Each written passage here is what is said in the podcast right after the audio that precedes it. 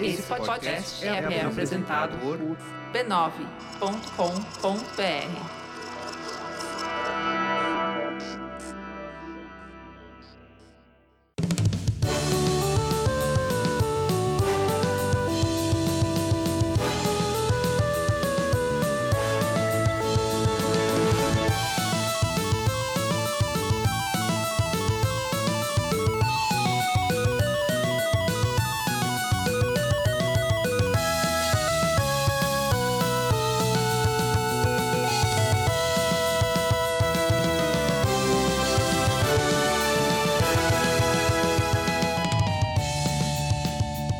Ao vivo, o Poco Pixel número 107. Eu sou o Adriano Brandão, do meu lado tá o Danilo Silvestre, tudo bom? Tudo bom, beleza? Muito bom. Qual que é o tema de hoje, Danilo? O tema de hoje é Born in the USA. Aê, a gente vai falar sobre a escola de videogames americana. Achei que a gente ia falar sobre música. sobre o Bruce Springsteen. Exato. Não. a gente vai falar sobre videogames nos Estados Unidos. E, e tem uma coisa curiosa nisso. Apesar do videogame ter sido criado nos Estados Unidos, nascido nos Estados Unidos, ele foi rapidamente assim tomado, digamos assim, foi rapidamente ocupado, esse espaço foi ocupado pelos japoneses. E hoje a gente não consegue meio discernir muito bem o que é videogame americano, o que é videogame japonês, né? E é estranho de falar isso de qualquer outra área, tipo cinema. Vamos falar sobre o cinema americano. Que que é muito diferente do cinema japonês. É, exato. É, é, absolutamente diferente. Videogame parece que tem uma, uma confundida, uma misturada. São duas vertentes dominantes do videogame, a japonesa e a americana. São bem diferentes, mas a gente na nossa cabeça fica meio nublado. A gente já fez um episódio sobre a escola japonesa. Vamos falar hoje sobre a escola americana. É isso aí. Tem suas diferenças, suas particularidades. Com certeza. Muito bom. E antes de chegar no tema, a gente tem que falar sobre outro assunto gente tem que falar sobre uma coisa que afeta tanto japoneses quanto americanos. É a gonorreia. Pensei que fosse a Coreia do Norte. A Coreia do Norte, a a Coreia do Norte é. realmente uh, preocupa tanto japoneses quanto americanos. Não, eu, Os japoneses acho que estão um, pouco, um pouquinho mais preocupados. Mas acho que a Coreia do Norte é debate de bolso. É debate de bolso? É debate ah, de bolso. Ah, tá. Não é pouco pixel. Não, não, não. não, não. Gonorreia a gente tem que falar aqui Gonorreia é pouco pixel?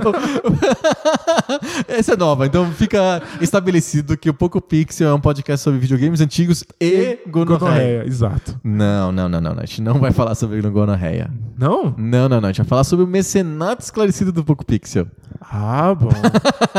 o mecenato esclarecido do Poco Pixel é a chance que a gente dá para os nossos queridos ouvintes ajudarem a gente a continuar produzindo o Poco Pixel e seu irmão menor, o debate de bolso. Porque o debate o debate de bolso, que saiu do Poco Pixel agora é um podcast independente, está sendo apoiado também pelo mesmo mecenato que apoia o Poco Pixel. Isso, é um mecenato só para dois podcasts. Exato, é dois podcasts, um mecenato.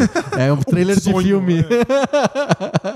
É. um objetivo. E como é que faz para ser um mecenas esclarecido do Poco Pixel e do debate de bolso? Você vai em apoia.se barra PocoPixel e contribui com 10 reais mensais. 10 reais! É muito barato para dois podcasts. Para dois podcasts? Acha, a gente devia aumentar. A gente devia fazer 20 reais. O que você acha? É, a inflação, Porque é 10 né? por tá podcast, eu acho. A inflação é logo ali. Não, não, não, não. não mantém por 10 reais. 10 reais. Pra sentir que você tá comprando uma baita promoção. Isso, você tá pagando 10 reais. É dois pelo preço de um. Exato, são dois podcasts pelo preço de um. Olha que legal. O que você ganha em troca quando você apoia o Poco Pixel e o debate de bolso? Você ganha o tradicional quentinho no coração, marca quentinho registrada. No coração, TM. Por estar tá ajudando os podcasts a existirem. Exato, aquele aquela sensação de estou me fazendo comunhão com o cosmo e estou me sentindo muito bem por isso. Fazer é, é, identitário, você faz parte de, de uma coletividade de ouvintes do, do, do mesmo som. Exato. Olha que bonito. As mesmas ondas sonoras que você está recebendo no seu ouvido também estão sendo recebidas por diversas outras pessoas ao redor do mundo e o Apoia-se vai fazer com que você se junta com essas pessoas. É tipo quando você está olhando a lua e outra pessoa em outro lugar do mundo também está olhando a lua e vocês estão juntos, que brega. Muito mas, brega, mas enfim. Você também pode fazer parte de outra coletividade, porque quando você apoia o Poco Pix do Debate de Bolso, você tem acesso ao grupo dos mecenas esclarecidos ah, no Facebook. Olha só. E, e, eu sei que você não gosta do Facebook. A gente também não gosta do Facebook. Mas o grupo de mecenas esclarecidos do Poco Pixel é, uma, é o que faz o Facebook ser legal. Ele é, é o Facebook. É o Facebook. O você, resto é periférico. Eu, eu, preciso de confessar uma coisa. Diga. Eu não gosto do Facebook. E eu não uso o Facebook. É, Mas... Você usa bem menos do que eu. É. Não, eu não escrevo, não comento. Eu sou bem ruim no Facebook. Não faço nada. Eu, eu, sou, eu gosto do Twitter. Mas eu deixo o Facebook aberto no- na aba do Mecenato Esclarecido. Entendi, faz sentido. E ele não, ele não usa mais a, a timeline do Facebook padrão. Eu só vejo o timeline do Mecenato Esclarecido. E tenho certeza que não te decepciona. Não, lá é, lá é 100%, só firmeza. Só firmeza. É só firmeza. E os nossos mecenas esclarecidos também podem acompanhar a gravação do debate de bolso ao vivo. Ao vivo, escutam a gente enquanto a gente tá gravando e, e mandam comentários e, e- e observações que a gente lê durante o programa. É verdade. A gente tem uma sessão do Debate Bolso que é só pra interagir com quem tá falando ao vivo. Então, então você tá na hora de você também participar disso. É isso, corre lá no apoia.se barra PocoPixel. Isso mesmo. E temos que falar também da família B9 de podcasts, a qual o Poco Pixel orgulhosamente faz parte, junto com. Aliás, o, o B9 tá fazendo 915 anos. É impressionante. Entrem lá em b9.com.br e vocês vão ver lá o logo de 915 anos do, do B9. É é impressionante. A gente não, sabia que existia tanto tempo assim o B9. É, é impressionante. Agora, agora que eu entendi. Mas a é uma família que é tão velha quanto boa. Olha quantos podcasts tem. Tem o Braincast. Tem 915 também. Tem, uma, é, tem 915 podcasts. Tem o Braincast, tem o Mamilos, tem o Caixa de Histórias, tem o Zing, tem o Mupoca e tem o Poco Pixel. Então entrem lá em b9.com.br barra podcasts e vocês vão ver todos esses 915 podcasts que fazem parte da família B9 de podcasts. Agrada todo mundo, de japoneses a americanos. Exatamente. E, e- e quem. Todo mundo agrada, mas tem gente que não consegue usar podcasts. Porque é difícil, tem que ter um agregador, um pocket casts, ou sei lá o quê. Dá um trabalho. iTunes, é esquisito. Para essas pessoas, você apresenta a família B9 no Spotify. Então, o Poco Pixel e todos os outros membros da família B9 estão lá no Spotify. É só escrever o nome do podcast, você escreve lá, Poco Pixel. Aí aparece o Poco Pixel, você aperta play e escuta. É assim, tipo, não dá trabalho nenhum. Zero. Quer ser avisado de quando chega um episódio novo? Aperta um botãozinho lá, que é. Não sei qual é o nome, não é assinar, é outro nome que o Spotify usa. Pronto, você já está assinando, entre aspas, o Poco Pixel e você vai poder escutar sem nenhum tipo de atrito, porque Spotify todo mundo tem, né? É todo mais fácil mundo, impossível, todo né? mundo sabe usar o Spotify. Então, muito fácil, você pode usar e você pode espalhar para todo mundo, para a mamãe, para o tio, para o papai, todo mundo que não consegue usar podcasts, você apresenta no Spotify. Espalhe a palavra. Espalhe a palavra lá no Spotify. O link para o Poco Pixel no Spotify está no nosso site, pocopixel.com. Puta, mas é bem fácil, é só escrever lá Poco Pixel no Spotify que vai- você, vai, você vai ver de cara. Perfeito. Muito bom? Partiu o tema? Partiu o tema. Tema.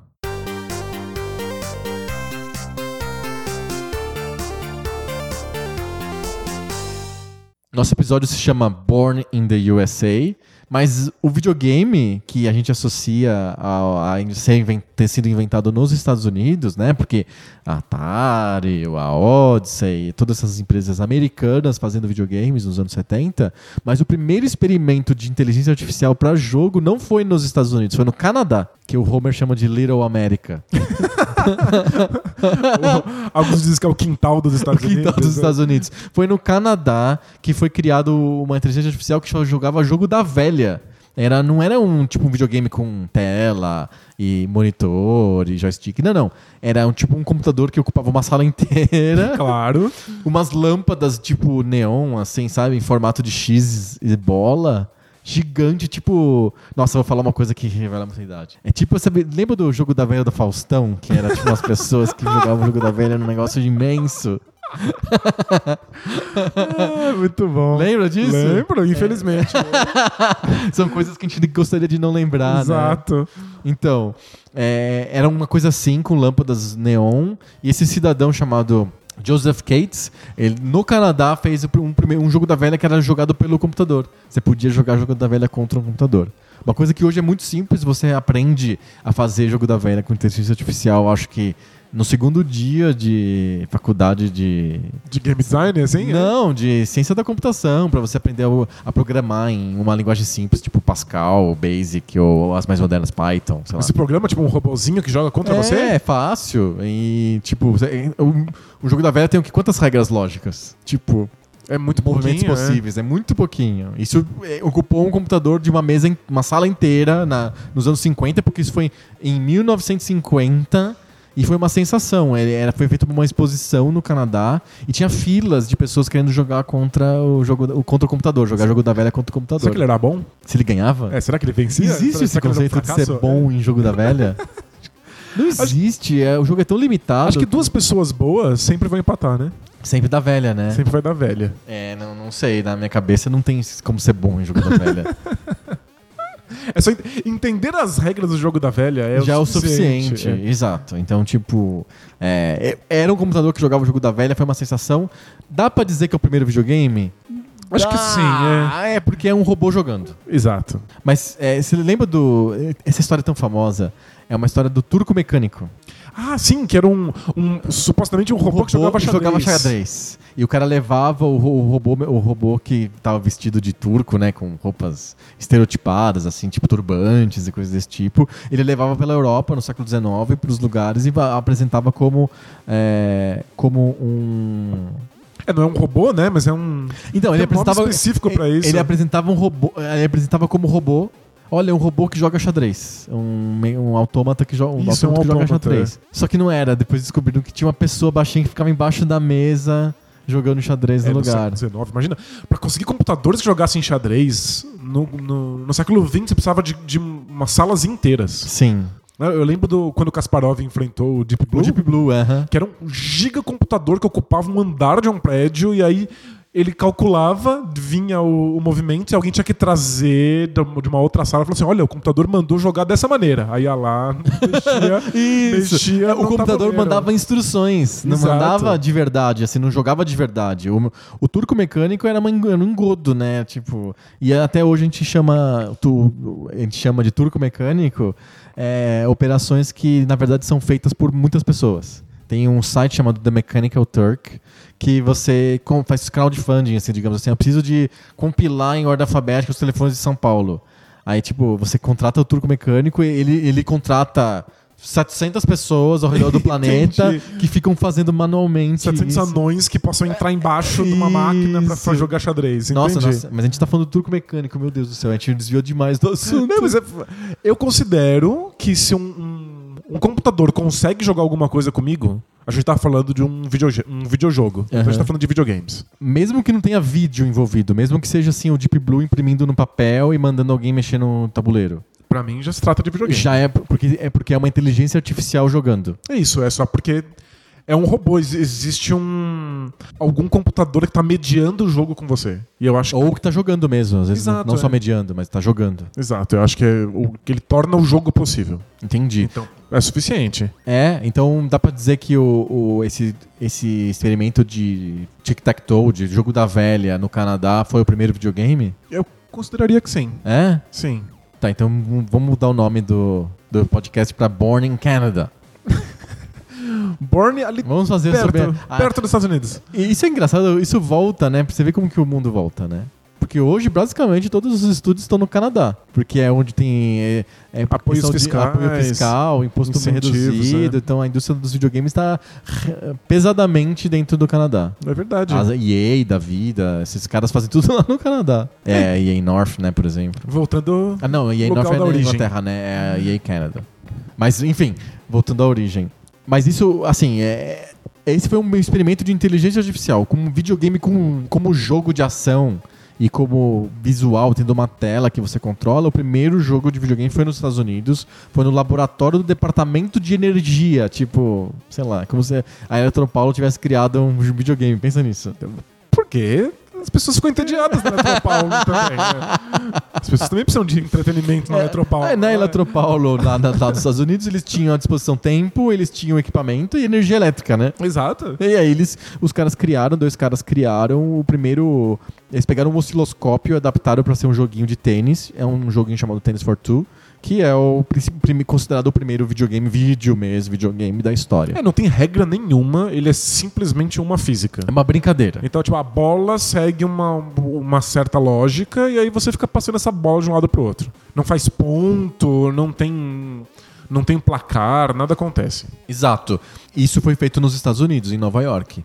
Então dá pra considerar que o primeiro jogo de vídeo, não o primeiro jogo eletrônico, é uma invenção americana, foi criada nos Estados Unidos. E depois é nos Estados Unidos que começa a ter a onda de querer se jogar é, videogame.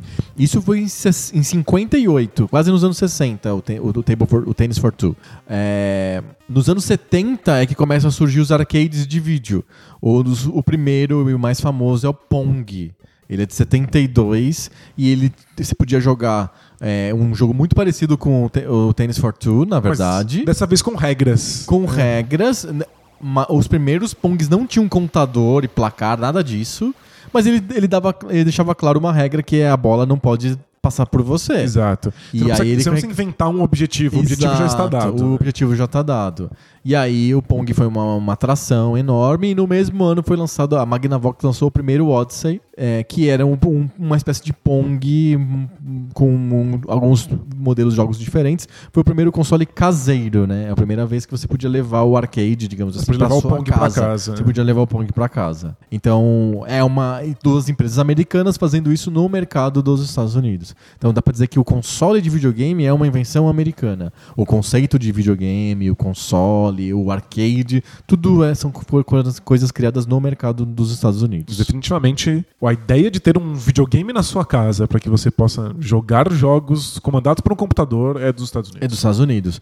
Depois, no final dos anos 70, início dos anos 80, que as, a- a- as empresas japonesas começam a te- tentar fazer handhelds. A Nintendo, principalmente, com o famoso Game Watch. Isso acontece depois, mas quem cria o modelo de videogame, de jogar coisas eletrônicas numa tela, são os americanos. Perfeito. E aí, o primeiro console forte de videogame mesmo é o Atari 2600, que na época chamava VCS, né? O Video Computer System. E, que é de 77 e ele é, assim, ele é o principal videogame do early years dos, dos videogames, né? É o, é o ele simboliza o, o início da história dos videogames, o Isso. Atari.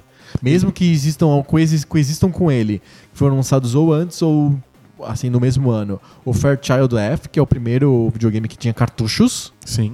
E o E que ninguém, ninguém lembra. Ninguém né? lembra, é, Não aconteceu? O, o conceito é o mesmo do Atari, mas ninguém lembra do Fairchild F. E o Magnavox Odyssey 2, o Odyssey 2, que é o que a gente chamou de Odyssey aqui no Brasil, que a Philips trouxe só o segundo, então era Philips Odyssey. É, no Odyssey 2 nos Estados Unidos, é, ele foi contemporâneo exato do Atari, mesmo ano, etc. Mas e o Atari- brigou bastante, mas a partir de um certo ponto, principalmente quando vem a Activision, e aí a gente faz o link com o episódio anterior, Sim. sobre Activision, o Atari começa a ficar muito, muito na frente do Odyssey, né? É, e o Atari se torna o que a gente imagina que deveria ser um console de videogames. né? Exatamente. Ele, ele vira, ele domina o imaginário. As pessoas pensam em videogame e acabam pensando no Atari. Uhum. E curioso que Atari parece um nome japonês. E não é, não tem nada com nada de japonês, é uma empresa americana e, e ela vai ser assim o sinônimo de modernidade, de futuro e de como que as coisas deveriam ser vai por muito nos, tempo. nos, é. no- no- nos outdoors do Blade Do Runner. Blade Runner.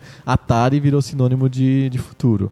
Outra coisa que acontece mais ou menos ao mesmo tempo do Atari VCS, e que também é um fenômeno americano muito importante, depois ele vai se espalhar no mundo, mas é um fenômeno americano, é o surgimento do computador pessoal. Os computadores eram muito parecidos com aquelas caixas enormes que jogavam xadrez aí. Era uma sala inteira ocupando sei lá, metros e metros com um equipamento. Então era inviável uma pessoa ter isso, ter isso em casa. E não tinha uma entrada interessante de dados, era com cartões perfurados. Você tinha que escrever, aí saía Você impressoras. tinha, que ser, Era, você tinha que ser treinado pra conseguir era um equipamento aquilo, como se é. fosse, sei lá, você sabe operar usina nuclear? Exato. Não, você sabe operar um computador? Mesma coisa. Então, quando em 77 surge o Apple II, na- verdade, quando surge o Apple I, alguns anos antes, na verdade, que surge esse, conceito de computador pessoal.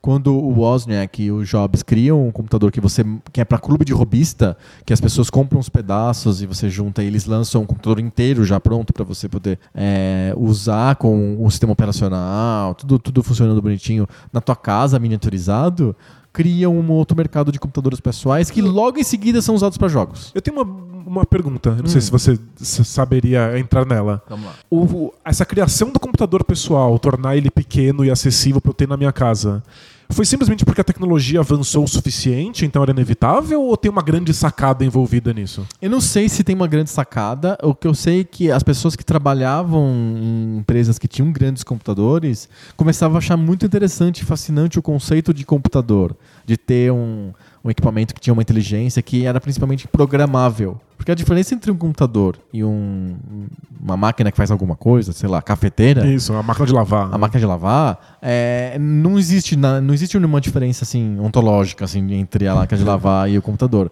A, a diferença que existe é que o computador é programável. Você enfia um- umas instruções e ele não lava mais roupa, ele cozinha. Exato. E enquanto a máquina de lavar, você não consegue fazer ela cozinhar ou te levar para pro, pro outro bairro. Ou jogar jogo da velha Ou jogar comigo. jogo da velha, porque ela é uma máquina dedicada. eles chamam isso de uma máquina é, é, com one purpose, só só faz uma coisa. O computador, você programa, é uma máquina programável, né? Então você consegue fazer qualquer coisa através de software. Ela é uma máquina all purpose, fica lá parada e você vai lá e coloca uma, uma instrução e joga o jogo da velha. Aí você troca a instrução e faz planilhas eletrônicas, entendeu? Perfeito. Então, esse, esse conceito era fascinante e muita gente começou a transformar a ideia de um computador que estava preso na empresa em um hobby. E começar a juntar peças em casa, tentar fazer alguma coisa diferente. Pra tentar programar e ver o que consegue fazer, né? Aprender a programar em casa, não depender do ambiente da empresa ou de computadores imensos.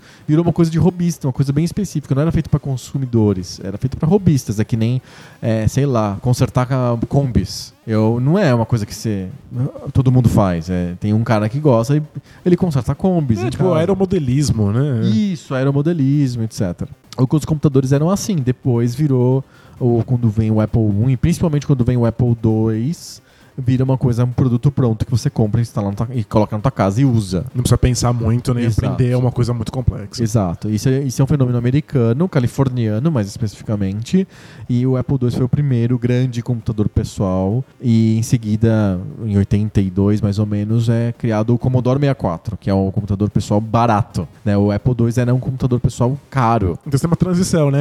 Uma coisa de robista, depois uma coisa acessível, porém cara, e aí Isso. com o Commodore 64 finalmente uma coisa Barata. acessível e. Ele não tinha monitor, você plugava numa TV comum, a TV do videogame, a mesma TV do Atari, a TV que você assistia a televisão.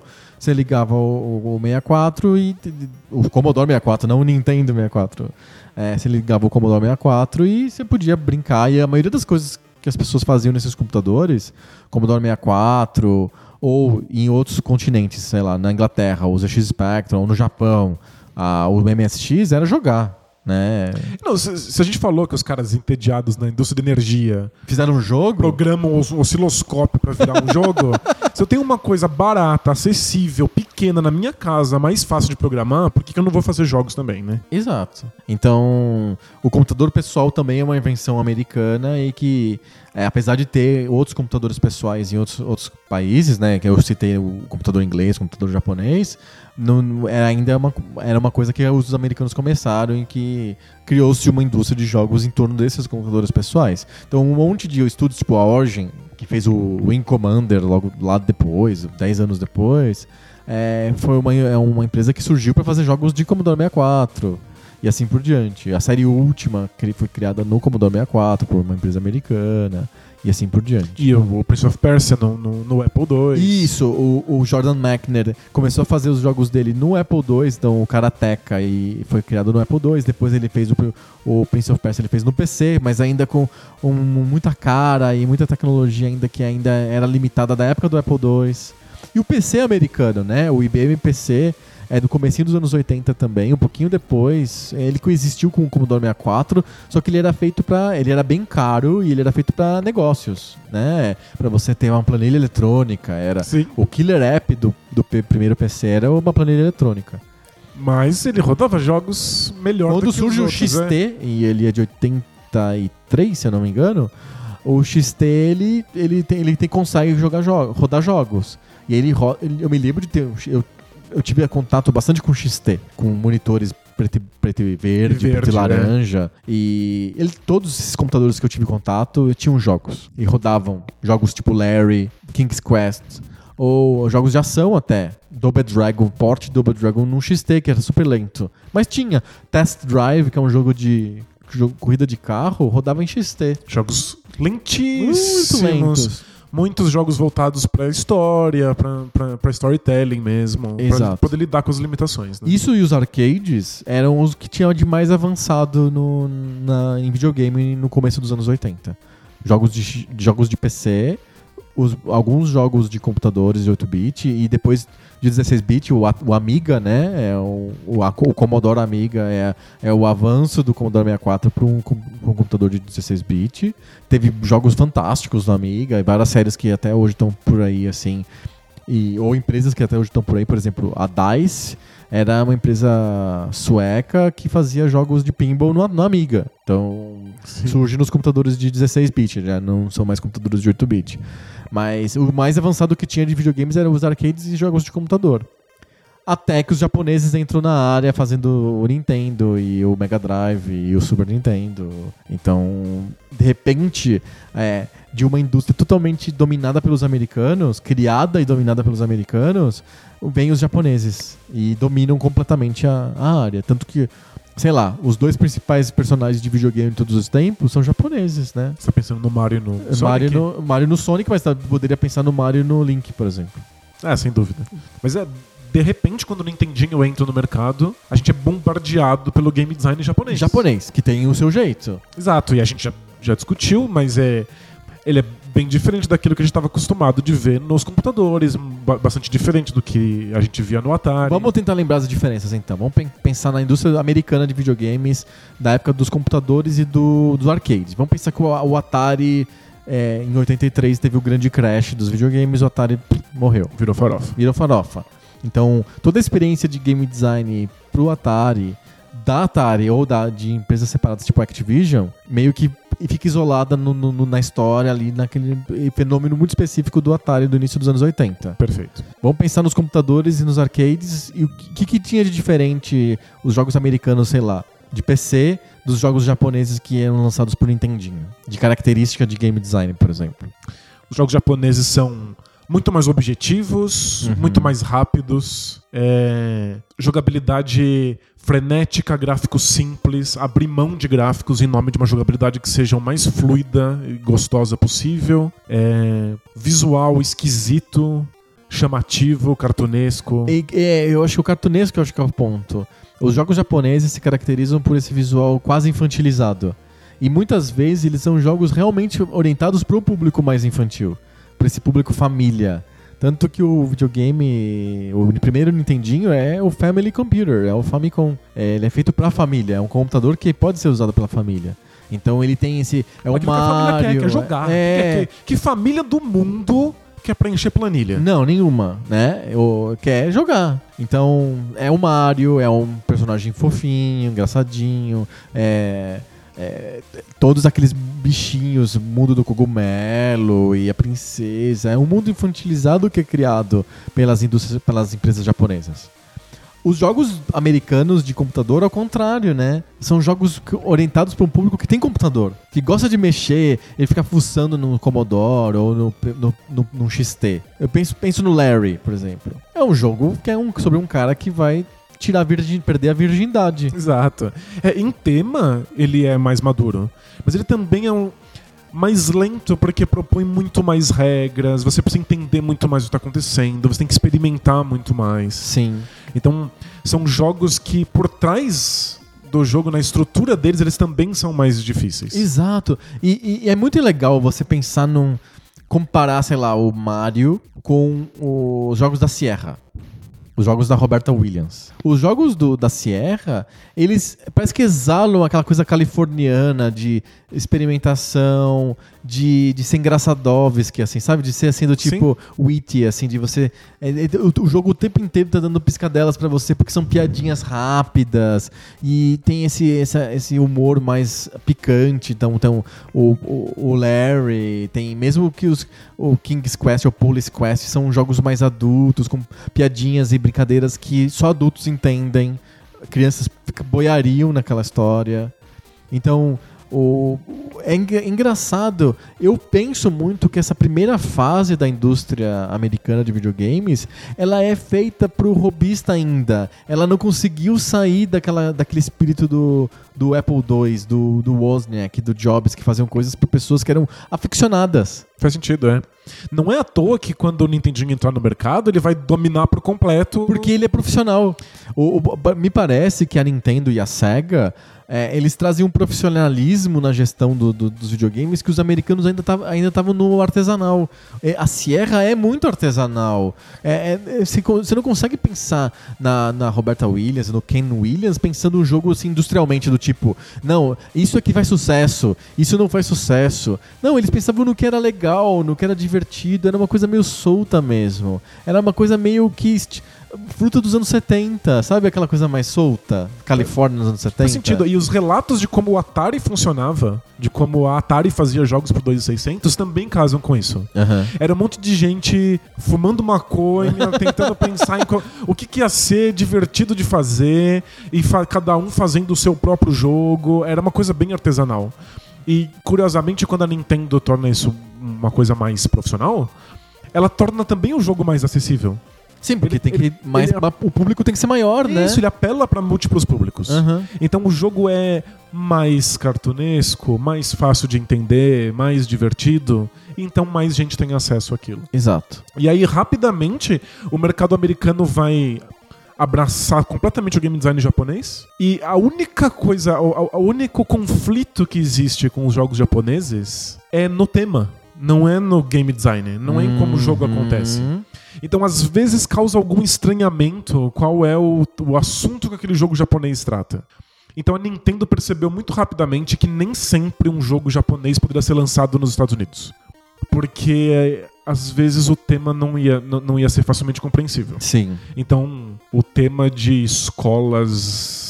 É, briga de, na briga de colegiais. Não tem. briga de colegiais, é, os, os simuladores de relacionamento, que tem muito da- do dia a dia do Japão, é, coisas como jogos em que você volta ao seu life comendo comida típica japonesa.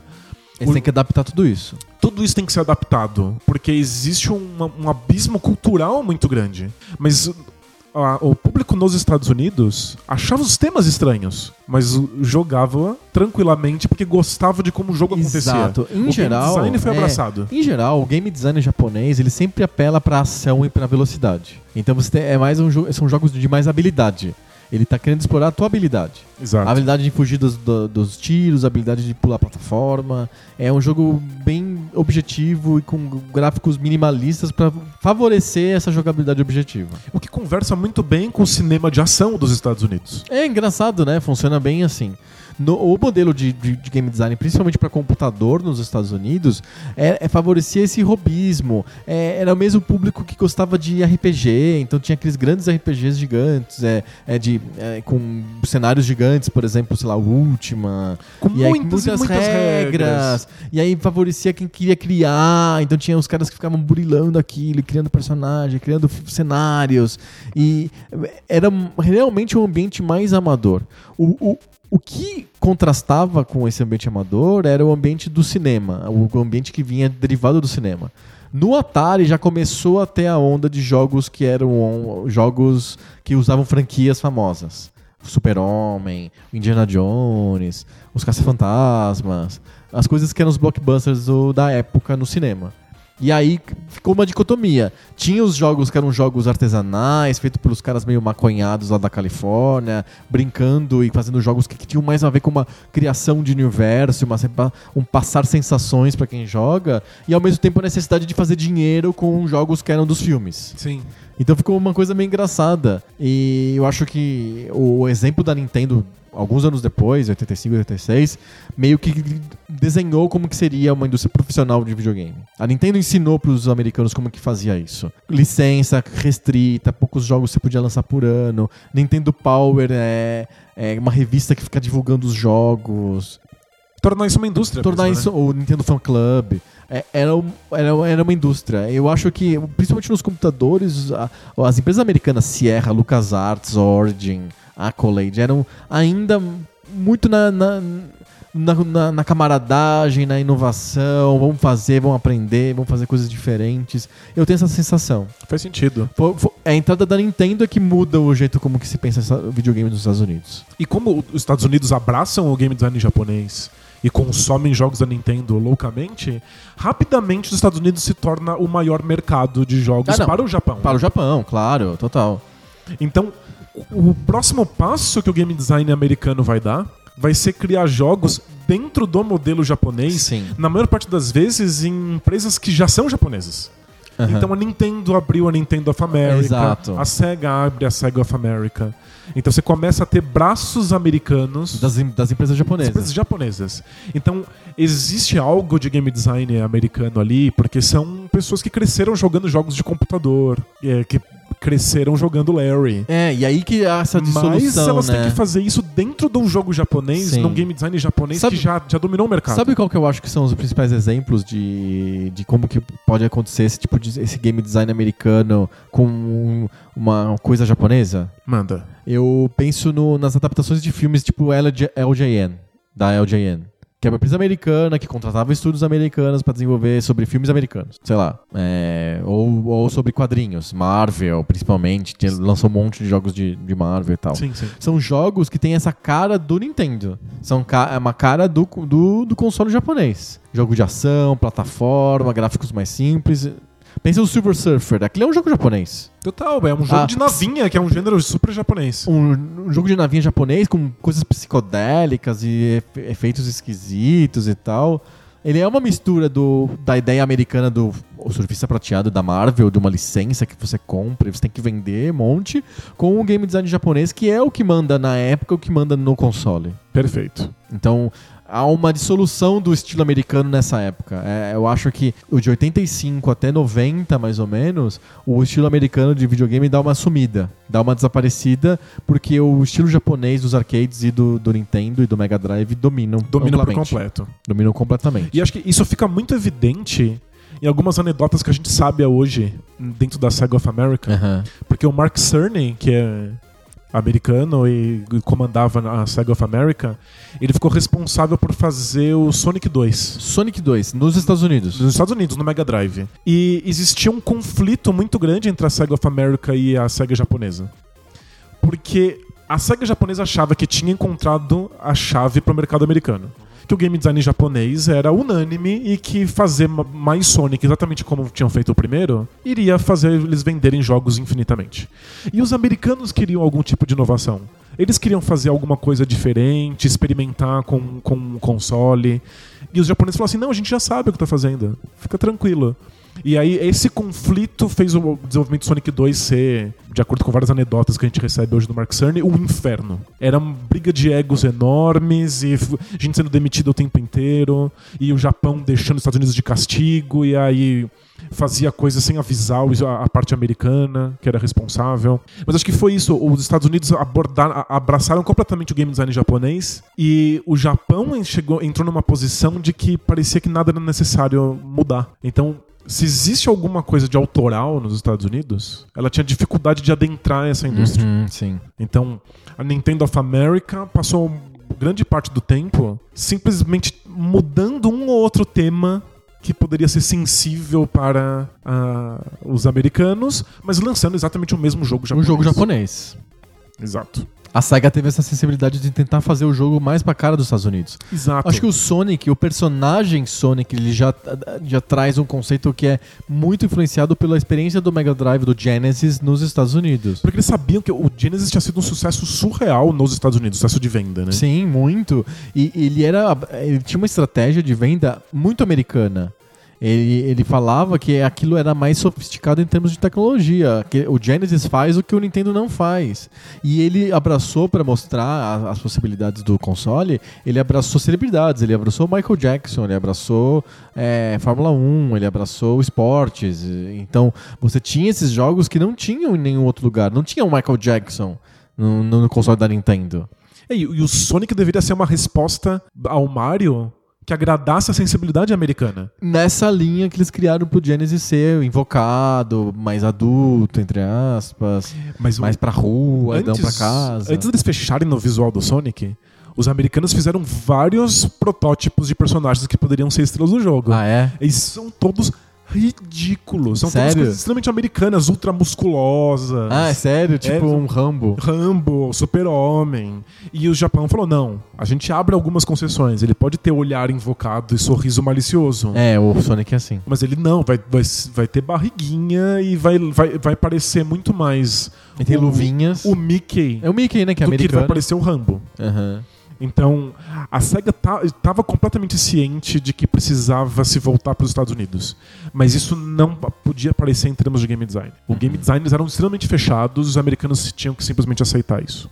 Sim. Vai muitos e muitos anos, acho que décadas, até a gente começar a ver jogos que são ideias americanas. Pro, pra esses consoles. Acho que para consoles, Em geral. para consoles muito para frente. Então, vamos, vamos pensar assim. A gente tá falando que de 85 até 90, mais ou menos, é, o, o o game design americano dá uma dissolvida em detrimento do, do, do modelo japonês de se fazer jogos. exato. Tem o, o- a, a resistência a isso acontece nos computadores. E aí, o efeito. E, os jogos de computadores continuam, sendo continuam saindo. Então, continua tendo o Adventure da LucasArts, continua tendo, sei lá, é, Monkey Island. É uma ideia muito americana. Tem, fala de um tema que é caro pros americanos, que são piratas. Acho que japoneses não têm relação absolutamente alguma com piratas. Não entendo o que é aquilo. Mas é, pros americanos, pirata é uma coisa legal. É, a- a- usa personagens do, do- da, da, da Lucas, por exemplo, o Indiana Jones, tem o Indiana Jones e o, a Última Cruzada, que é o Adventure da, também do finalzinho dos anos 80. É, são, os jogos continuam saindo. É mesmo The Dig, que tá muito ligado com um certo gênero de Hollywood, esses Aham. filmes que não tem muita ação, que são dramáticos e espetaculares. Isso. É. Então, é, o Dig é um pouco depois, mas assim, pensando no começo dos anos 90, a coisa fica meio restrita para os computadores e surge a grande revolução dos videogames, surge e é contra esse modelo japonês, é contra esse modelo da Nintendo, surge nos computadores nos Estados Unidos, que é o pessoal da, da id Software e da Apogee, com os jogos shareware. É, quando eles criam o Wolfenstein, quando eles criam o Doom, eles estão indicando como, como que a indústria vai ser. E até hoje a gente, a gente pensa que a indústria americana, simbolizada fortemente pela Microsoft no Xbox, é uma indústria que ainda é derivada do que foi, do foi criado pelo pessoal da, da id no Texas com, com o Doom e com o Wolfenstein. São jogos de tiro em primeira pessoa, que eventualmente vão virar jogos de multiplayer com muitos e muitos O jogadores. que é o, é o Quake, né? Principalmente isso surge no Quake. Exato.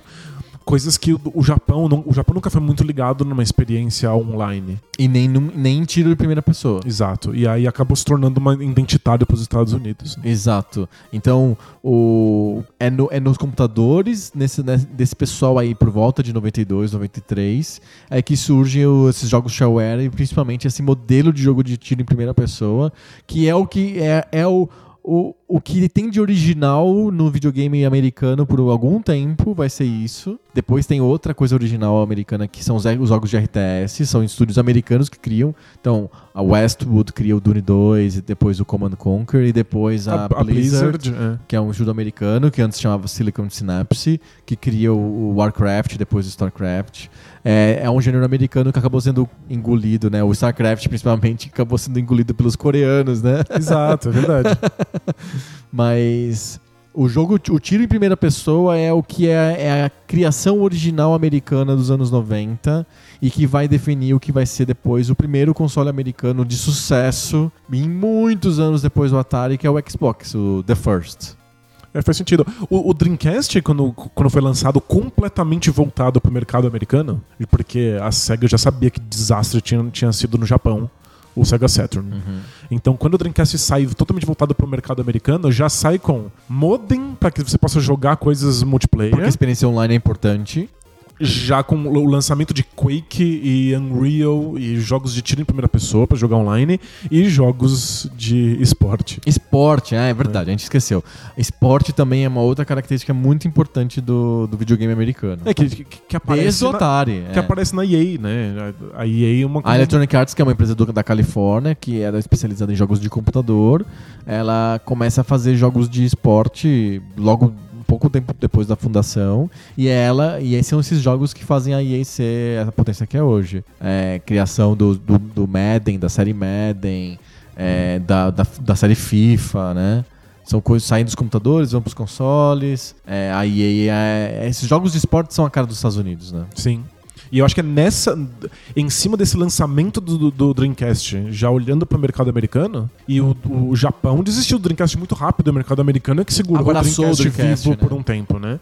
O, o Xbox, o The First, entra na, na- em jogo. É, é em cima dessa experiência do Dreamcast.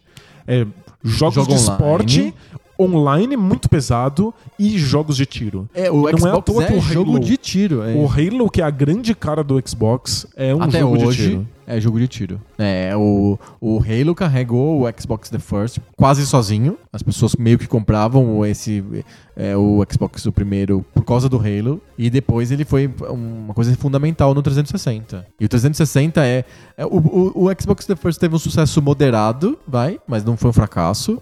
Fracasso mesmo é outro console americano que é o Jaguar, né, dos anos 90. Isso é fracasso. Isso é. A gente gostaria de esquecer que existiu. Exato, o Jaguar foi- é um absurdo. A gente foi no no- na exposição lá da- aqui em São Paulo, é, e aí eu tive a oportunidade de brincar num Jaguar, e aquilo é medonho. É, não sei como que a Atari teve coragem de colocar aquilo no mercado. É, Os jogos não estavam prontos. É, o, o jogo parece que tá quebrado, parece que tá inacabado. E o console é um desastre, o controle é muito que é aquele ruim. controle? Meu Deus do céu. Não. Gente, é muito, muito, muito ruim. Um desastre o Jaguar. O Xbox original foi um sucesso moderado, mas o 360 foi um, um sucesso estrondoso e, e quase ganhou o mercado mundial, mas nos Estados Unidos ele foi amplamente dominante, ele foi muito maior do que o PlayStation 3. Sem dúvida. Então, é, eu acho que a revolução do jogo americano surge no, no, na id, né? No, no Doom, no, no, no, no Castle Wolfenstein. Isso, porque antes era simplesmente aceitar o game design japonês. Pro- pra- é, exato, por muito tempo, no, no metade dos anos 80, foi aceitando o jeito japonês de se fazer jogos. Fazendo alterações no tema, nos personagens, na, na abordagem do mundo, mas não em como o jogo. Isso, faz, você faz sobre o- as, as tartarugas ninjas são coisas americanas, mas quem fazia os jogos eram os japoneses. Mas, mas você faz sobre, sei lá, o surfista prateado, mas você faz no, dentro de um arcabouço de videogame japonês. Perfeito. Então, eu acho que é- é- são os computadores é que seguram a onda do game design japonês, do game design americano, até o surgimento dos jogos de tiro em primeira pessoa que viram dominantes, né? Hoje, eu acho que a indústria de jogos é americana, né? É, se você pegar os AAA de hoje, são todos orientados para esse modelo que foi que surgiu lá com o Doom, lá com o Quake, que é universo aberto, 3D, ou é tiro em primeira pessoa, ou em terceira pessoa, que seja, e tem uma característica muito importante. Duas. Uma é o online ser tão dominante. Isso, a ênfase nesse multiplayer. Quanto maior o multiplayer, melhor. Isso. E outra coisa que pra mim é filha ainda do da Sierra, dos adventures da LucasArts e do, da experiência que o Jordan McNair queria dar no Karateka e no Prince of Persia, que é os jogos serem tão orientados a storytelling. Faz Isso sentido, não né? é japonês. Story, essa, essa ênfase no storytelling é, é, é diferente da ênfase do que o storytelling japonês. O storytelling É, o japonês, japonês é diferente. diferente. É, coisas como Final Fantasy, que são histórias mais finas, muito mais voltadas pra pra que você esteja lá o tempo inteiro explorando esse mundo e jogando e jogando e jogando e trabalhando de graça, etc. É, mas mesmo, vamos pensar nas, é, na, na- um storytelling tão difuso do Zelda, por exemplo. É, é muito solto, né, o Ele- storytelling. É um, é um- é storytelling muito mais desculpa. Isso. Você não, você não faz o jogo pensando na história que você quer contar. A história que você quer contar entra depois de você já ter um jogo uma formado. mecânica pronta. Isso. Mas se você pega, por exemplo, Uncharted ou Last of Us, são, são jogos de história. São jogos que surgem como um roteiro e você pensa depois como fazer isso se tornar um jogo. Né? Exato. GTA, é, ele é uma, ele fica bem no meio do caminho, né? A história não é tão importante quanto no do Last of Us. Mas acho que desde, Mas desde GTA tá- 4 a, experi- história é principal. é. A história é importante e a experiência de você estar naquele lugar, a história é a cidade, vai. O personagem principal da história é a cidade que você tá. É Los Santos, é Liberty City. É, mas eu lembro, eu acho que a chave tá em entender como o- os jogos de videogame nos Estados Unidos foram se aproximando do cinema americano. É porque foi- conforme o storytelling foi, foi surgindo, as pessoas esperavam mais storytelling que fosse como os filmes de Hollywood. Aham. Enquanto as- o storytelling japonês nunca teve a ver com cinema. Sempre foi uma coisa própria deles. Aham. Então eu lembro muito bem de quando saiu o GTA 4 e os comentários eram: a história de GTA 4 ganharia o Oscar se Nossa. tivesse concor- concorrendo hoje. E era isso que levava as pessoas ao jogo. Caramba, eu quero ver esse jogo que concorreria ao Oscar. Uma história tão legal, né? Exato. É, Então, pode não ser a, a- história que você espera, pode não ser uma história maravilhosa, mas é uma história que poderia estar num filme de Hollywood. Uncharted poderia ser facilmente um filme, não tem problema. Sem dúvida, é um filme. É, então, acho que o- nos jogos O americanos. Last of Us é a mesma modernos- coisa. O Last of Us, ele. É, O jogo se sustenta pela história e pela ambientação que você cria pra história, e menos pela jogabilidade. Perfeito. E acho que essa relação com o cinema foi se tornando cada vez mais forte. Então acho que o, o game design americano hoje é, É o isso, cinema né? hollywoodiano transformado em jogo, ou então ele é multiplayer online e de tiro ou em esporte. Aham. É, é, acho que são essas duas vertentes do, do, do, do game design americano. Mas é, foi um- uma gênese difícil, né? Esse- e é muito engraçado de comentar isso.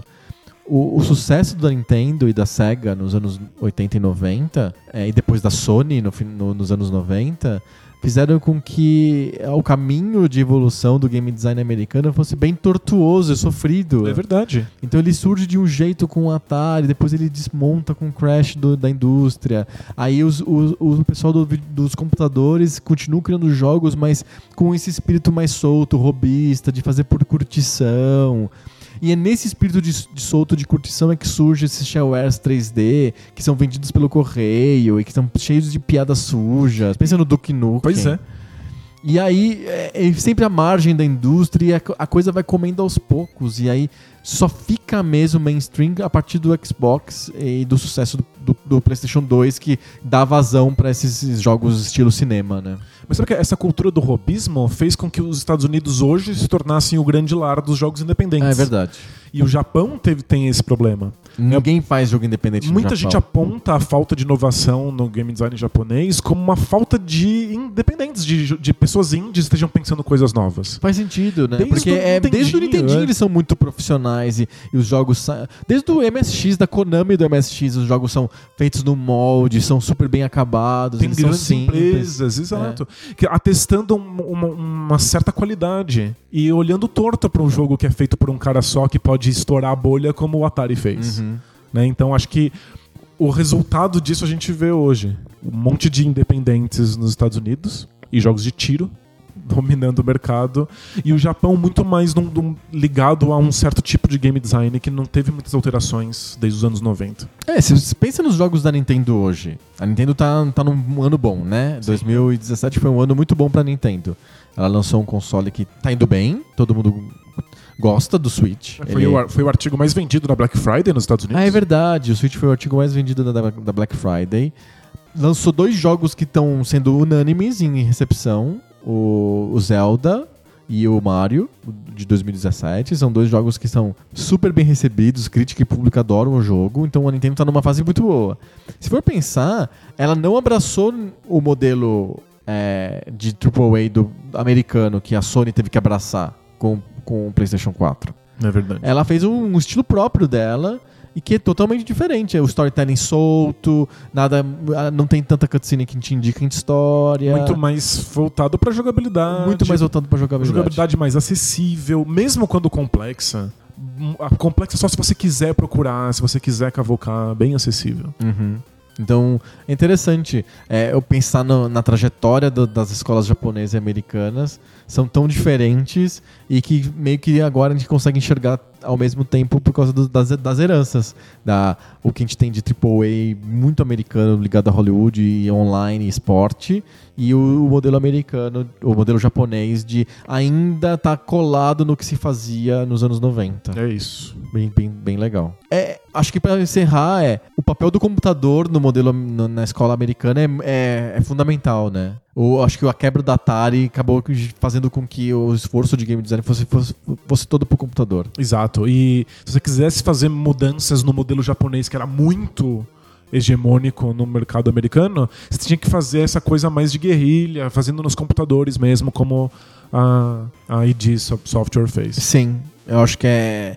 É, a história do, do, do- game design americano é ligada aos computadores. O Jordan McNamara é um exemplo de game designer Sim. famoso. O, o SimCity, que veio do o pessoal da Maxis lá, o Will Wright, né, o criador, também é coisa de computador. A Blizzard. A Blizzard com o StarCraft, Warcraft e Diablo, é, a, a Westwood com os jogos de RTS, Dune, Command Conquer, tudo no computador. Essa escola americana, ela sobreviveu por 20 anos nos computadores e voltou para os consoles com o sucesso do 360 e dos jogos de tiro em primeira pessoa. Perfeito. E hoje, está, tá, hoje é mainstream com esses jogos super cinematográficos. É, Open World é uma coisa americana também e é mainstream, mas por 20 anos foi uma resistência. O, o, o país que criou o videogame Ficou, ficou na resistência É. por tanto tempo. É ficou interessante. refém do, do, do Japão que tomou conta mesmo do mercado. Sim, E que precisava ter feito isso porque os americanos tinham quase quebrado a bolha, né? sim, exatamente. Fechamos? Falamos sobre uh, uh, os americanos e o videogame? Fechamos? A gente, ó, a gente já fez um, o episódio sobre o Japão. A gente fez também o episódio sobre a Europa, que é um- uma coisa à parte, lembra do do episódio sobre Sim. E a gente também fez, claro, a gente também fez um episódio sobre o videogame brasileiro, como não? Ah, com Pa- Padilha City? É Palhada City. Palhada City. não fala Padilha City, vai que o Padilha quer fazer um jogo. Jesus. Vamos pro high five. High five. High five.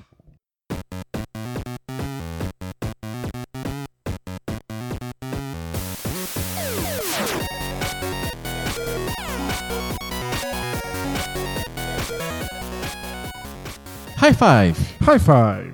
High Five é a sessão do Poco Pixel em que a gente sai da análise e da prosa e a gente vai pra poesia das listas. Que bonito. Bonito, bonito. É pra gente não falar que a gente busfedizou É, não, Poco Pixel, a gente fala da poesia das listas. não são cinco itens, são cinco versos. Isso, Olha são pentas, pentatônicos, pentassílabos, sei lá o quê. Cada semana a gente elege um tema diferente pra gente falar nas nossas listas. A gente compara as listas, a gente faz uma lista de cinco itens que a gente gosta ou que não gosta, cinco itens que a gente elenca num tema específico. Toda semana é um tema diferente. E o tema dessa semana foi sugestão de ouvinte. Olha só que legal. Que bacana. Foi o Daniel Araújo mandou pra gente uma dica de high five que a gente abraçou. E essa dica que ele deu revela um certo, uma certa moda que tá acontecendo entre os ouvintes do Poco Pixel, porque a gente fez alguns episódios atrás um, um high five sobre jogos fantasia, sobre jogos que a gente gostaria que existissem e não existiram. E aí as cartas e as cartinhas que a gente tem recebido basicamente é sobre esses jogos. É pessoas falando os seus jogos fantasia e pessoas falando que jogos fantasias que a gente listou, por- ou a gente listou, ou que outros ouvintes listaram e a gente leu, existem. Já existe o jogo X, já existe o jogo Y, etc, etc. E nesse espírito de jogos fantasia, o Daniel propôs pra gente fazer listas de jogos modernos que como seriam na época Poco Pixel. Pensa um jogo atual, um jogo corrente hoje e como que seria em 90, por exemplo, ou em 95? Como que seria esse jogo? São jogos que a gente acha que funcionaria e que a gente gostaria de ter jogado na Isso, época. Então é um exercício de fantasia. A gente vai voltar pro tema de jogos fantasia. É uma antifuturologia. É É uma retro retrofuturismo fantasia, fant- fantasioso, fantástico. Olha, ótimo, acabou de inventar. Isso. Pa- Patenteia, vai Vou ter que- patentear o retrofuturismo fantástico. A gente vai pegar jogos de hoje e vai rou- botar eles em roupas dos anos 90. Lindo, vamos ver se funciona. Sim. Essa semana sou eu que começo a lista.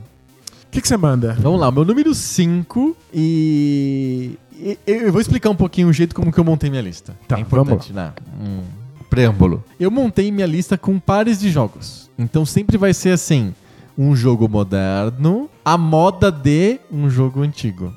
Entendi. Então é, é- fica mais fácil. Então eu, eu vou estar citando dois jogos sempre ao mesmo tempo. E, e assim fica mais fácil de entender.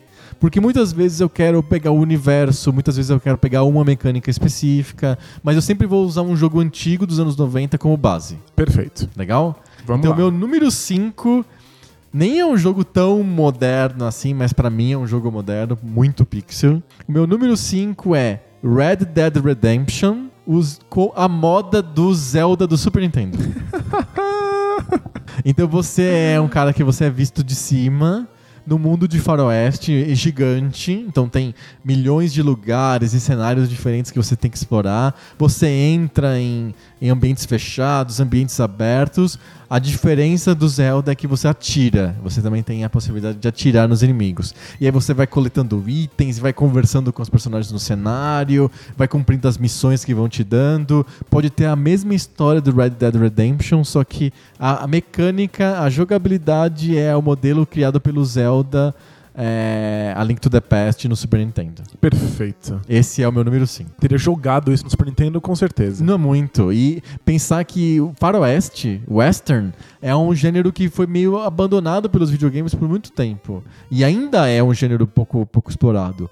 Teve o, o Gunsmoke, que foi um jogo de Nintendinho que era de arcade, bem legal, O de Sunset tiro. Riders. O Sunset Riders, que era um run and gun da Konami, que é um arcade e foi pro Super Nintendo. E é isso, e né? o Red, Red Revolver, depois o Red Red Redemption. Só isso. Nossa, e o Revolver é ruim, viu? É ruim pra caramba, horrível. Mas, enfim. E teve um jogo de terceira pessoa, um jogo de tática, que era baseado no Comandos. Ah, o Desperados. Desperados. E teve um jogo da LucasArts de tiro em primeira pessoa também.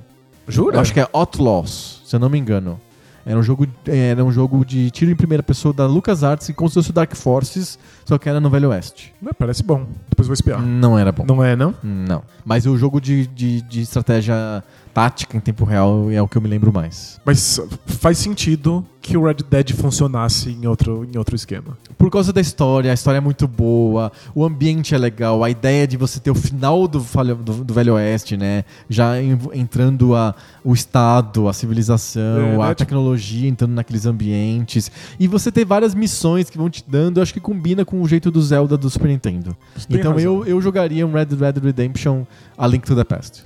Eu, eu, eu fui nessa linha É. de procurar jogos que ou não, não se beneficiam em nada de ser muito pixel, ou eles não, não, não, deve- não precisavam ser. Não, eu não pensei nisso. Não, realmente o meu foi fazendo parezinhos. Como que eu É. seria batendo no liquidificador o Red Dead Redemption e o Zelda Link to the Past? Ou eu pensei, eu pensei em jogos que simplesmente funcionariam. Aham. Tipo, poderia ser até outra coisa, mas seria legal do mesmo jeito. Então qual que é o teu número 5? O meu número 5 é Halo. Halo Exato. no Atari. Esse já fizeram. Nossa, o Atari é muito ruim. Você jogou? É, nossa, é surreal, né? Tipo, é, é quebrado. Mas eu pensei num Halo de Super Nintendo como jogo de plataforma. De plataforma, Isso. ele não, não seria tipo um Super Metroid, assim? seria um Super Metroid com pulos altíssimos e a mesma história do, do, do Halo em que você mata um monte de alienígenas. Aham, sim. Porque Halo já tem. É um jogo de ficar saltando de um lado pro outro. Exato. Então já tem uma coisa de plataforma muito grande. A história é interessante, é legal você estar interagindo com aquele mundo. A parte do tiro é a que menos me interessa. Uhum. Num jogo de plataforma, você mataria esses inimigos Normalmente. normalmente Pode ser numa- com tiro, inclusive. na visão 2D. Aham. A história continuaria intacta. E você teria os elementos de plataforma que eu acho que funcionariam melhor 2D do que 3D. É, plataforma você consegue. O, o- o- é, não é que funciona melhor plataforma no 2D do que no 3D. É plataforma em primeira pessoa que é meio incômodo. Isso, acho que é, você tem razão. É, em terceira pessoa funciona melhor do que em primeira pessoa. Eu jogaria um Halo no Super Nintendo com a mesma história, os mesmos personagens, o mesmo mundo, matando inimigos enquanto eu ando da esquerda pra direita. Legal. Eu não sei se eu jogaria, porque eu não sou um cara muito que gosta muito do Halo. Você não gosta do, do- Não- do universo não- do Halo? Não, não curto o universo do Halo, sei lá. Eu acho bacana, acho um sci-fi inteligente. É, Um sci-fi é, bom. me, me lembra o Metroid em algumas coisas, assim. E, não- e- o Metroid tem o seu charme, mas eu não consigo ter, criar um vínculo com o Metroid. Acho que você não gosta muito de ficção científica, Eu não sou, exato, eu não sou um cara que gosta muito de ficção científica. Entendi. Acho que é esse, é o- esse é o ponto. E você, você gosta mais. Eu gosto muito de ficção científica e acaba en- encarando umas coisas que são ruins só porque elas são ficção científica. Entendi. Mas Halo é legal. Então, Halo no Super Nintendo. Muito bom. O o meu número 4, ele tá nesse espírito de fazer parzinhos, de bater, pegar dois jogos e bater no liquidificador. Vamos lá? Mas é um pouco, tem um pouco de roubalheira nesse meu número 4, porque eu não tô pegando o jogo em si. Você vai entender. Eu tô pegando a franquia. Então o meu número 4 é Uncharted, como se fosse um adventure da LucasArts, por exemplo, The Dig. Ou o, o adventure do Indiana Jones, o Fate of Atlantis. Isso aqui é o Uncharted Point and Click. O Uncharted, o Uncharted Point and Click. Eu quero ter lá o Nathan Drake, as aventuras dele em, em ambientes fantásticos, em procurando tesouros antigos, com dicas e puzzles e coisas incríveis pra você resolver, mas point and click, não parkour. Gente, sabe, eu, eu tô com você nessa. Porque a coisa mais legal do Uncharted é quão bem escrito ele é. É a história, a é história legal. é boa, mas mais do que isso, os, diálogos, são ótimos. Os diálogos são surrealmente bem escritos, eles têm um timing perfeito, a interação dos personagens é legal. Os personagens são sempre verossímeis, você Sim. já espera que eles reajam de uma maneira Você específica. consegue se relacionar com os personagens do Uncharted. E, e isso é essencial para um Adventure Point and Click funcionar. Você conseguir se colocar dentro desse mundo. Acho que um dos problemas mais graves do Full Throttle, que a gente malhou outro, outro, um episódio anterior, é que os personagens são estranhos, muito ocos, e você não se relaciona com eles. Faz sentido, é. E o, o, o The Dig não, você se relaciona com aqueles personagens, porque você passa tanto tempo com eles, e eles têm problemas e, e, e questões humanas tão fortes, e você, você fica ligado àqueles personagens. E eu acho que o Uncharted também. E eu fico imaginando quão, quão legal seria um point and click do Uncharted, ele, ele juntando artefatos antigos e procurando tesouro. Eu acho que seria muito legal. Você não jogou o Uncharted novo, né? O, o, não, o o, Lost 4, Legacy. o 4, não. Você não jogou, não? Ah, então, tem, é tem uma expansão depois do 4 que na verdade é um Uncharted novo, que é o Lost Legacy. Ah, sim. Que não tem o Nathan Não, Drake. o 4 eu joguei, mas o, o- você tem razão. É o que tem as duas meninas, Isso. né? Não, não joguei Sério. esse. São alguns dos melhores diálogos que eu já vi num videogame. Melhores que o do GTA V, Sério. porque eu adoro os diálogos do GTA V. São Sério, muito bons. Pontos pro Lost Legacy. Os GTA V é muito bem escrito também. Mas pontos pro Lost Legacy é surreal. É muito, os diálogos são muito bons. E por que não point and click? As partes do estilo são as mais chatas mesmo. Sim, é de tiro e de. e de ficar pulando e ficar em- em- fazendo parkour em telhado. Você não gosta dessa parte. né? Eu acho ok só. Eu acho às vezes muito cinematográfico e interessante. Talvez um point and click fosse menos cinematográfico. Sim. Mas não é sempre Mas é que, que- é- funciona. É, é que a gente acha que point click não é cinemato- cinematográfico por causa dos point clicks da nossa época, dos anos 90, Faz sentido. que eram visão lateral o tempo inteiro. Hoje você consegue fazer um point click cinematográfico, eu É, acho. Todos os da, Da Telltale, Telltale. é, são super.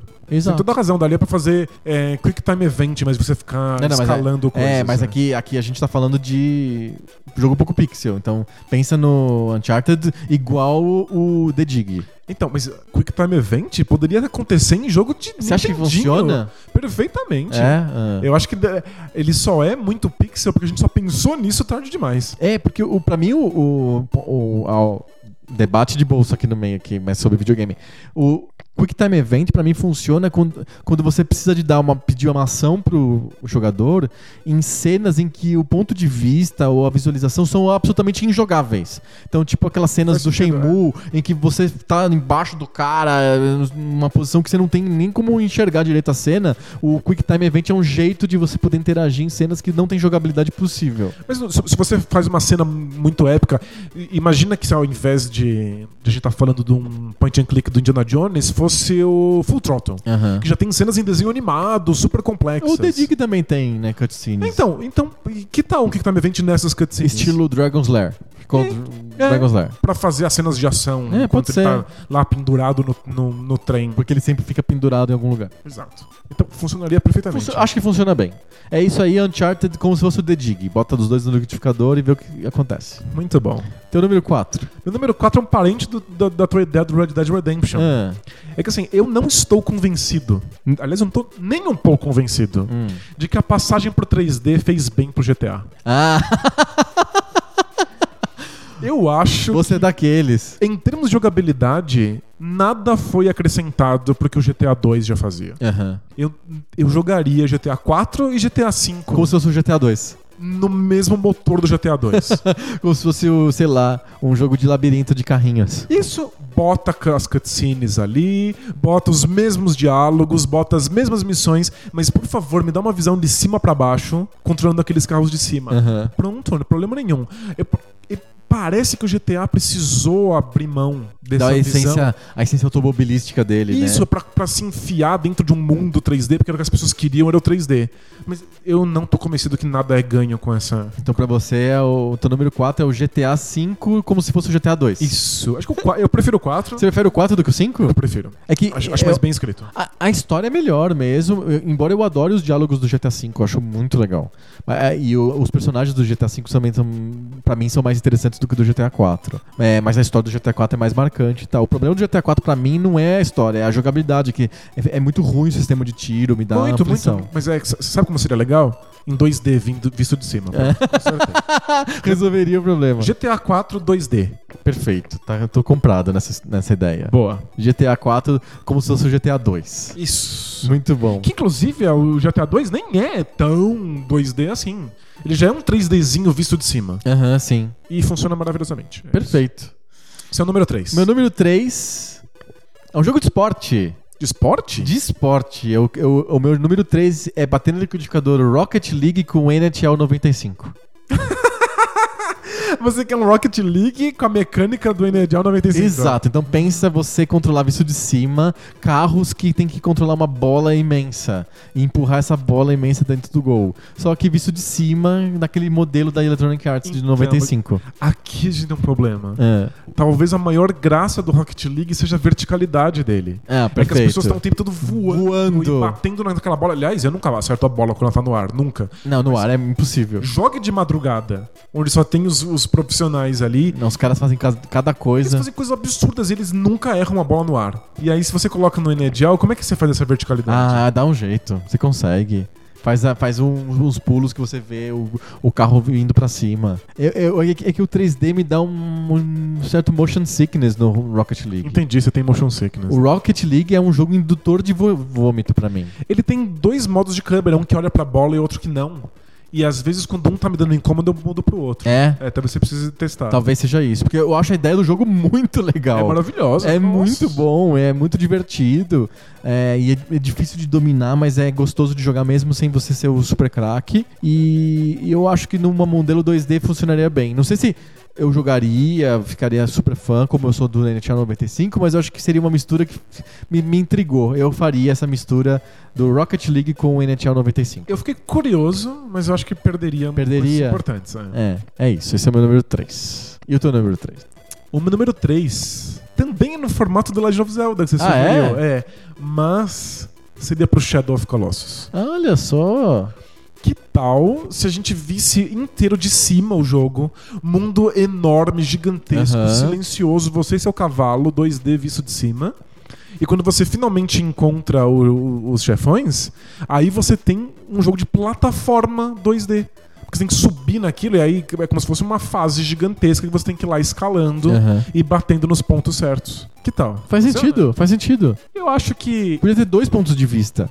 Isso. O, o de cima e o, e o, de, o de lado. E aí, quando você enfrenta o monstrão gigante lá, você vê de lado um pezão enorme na sua Isso, direção. você vai escalando. Funciona, parece que funciona muito bem.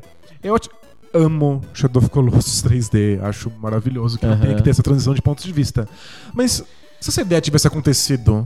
Se o cara tivesse ideia do, do jogo lá em Super 96, sei lá, Exato. 94, O que é mais importante no jogo, que é essa você se sentir muito sozinho no cenário e eventualmente você enfrentar esses monstros que não necessariamente deveriam ser mortos, funcionaria em qualquer tipo de tecnologia. Que é o que fica mesmo, é o que, Uhum. que o jogo transmite.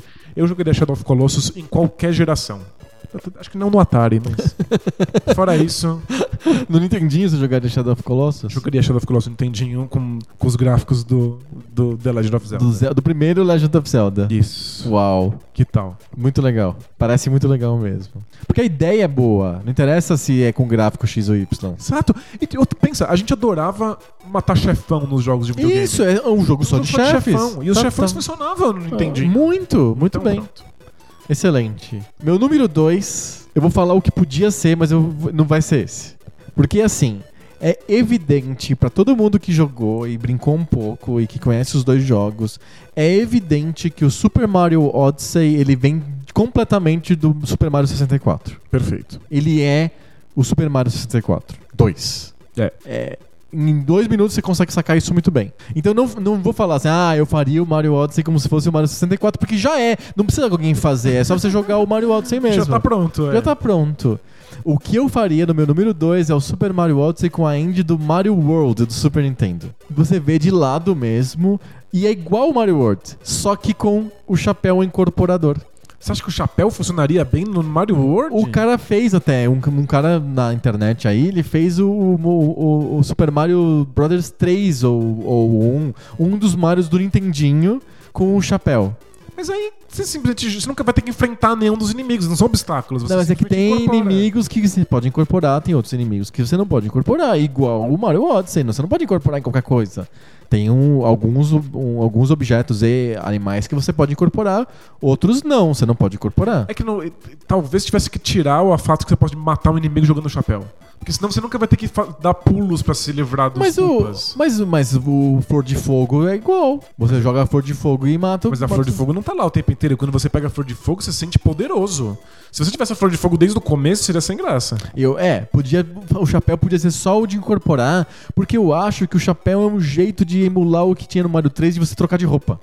Ah, faz sentido. O Mario Era a coisa 3 mais legal era Mario 3. muito legal, porque você podia virar estátua, você podia virar é, uma, uma bota gigante, você podia virar é, Sapo. Um, um sapo, podia virar um irmão, um Hammer Brother, né? Aquele, ah, uma tartaruga que joga martelos. Era sensacional. Você isso. podia virar milhões de coisas, porque o Mario 3 tinha uma quantidade imensa de roupas que você podia vestir. Mario Tanuki. O chapéu faria ele virar tudo que tem no O cenário, né? chapéu é isso, você é o Mario com você é- você limitando as, as possibilidades dele usar o chapéu, você consegue fazer com que ele incorpore os outros os, os- os inimigos que estão à volta ou caras que ficam ali disponíveis de propósito pra você jogar o chapéu.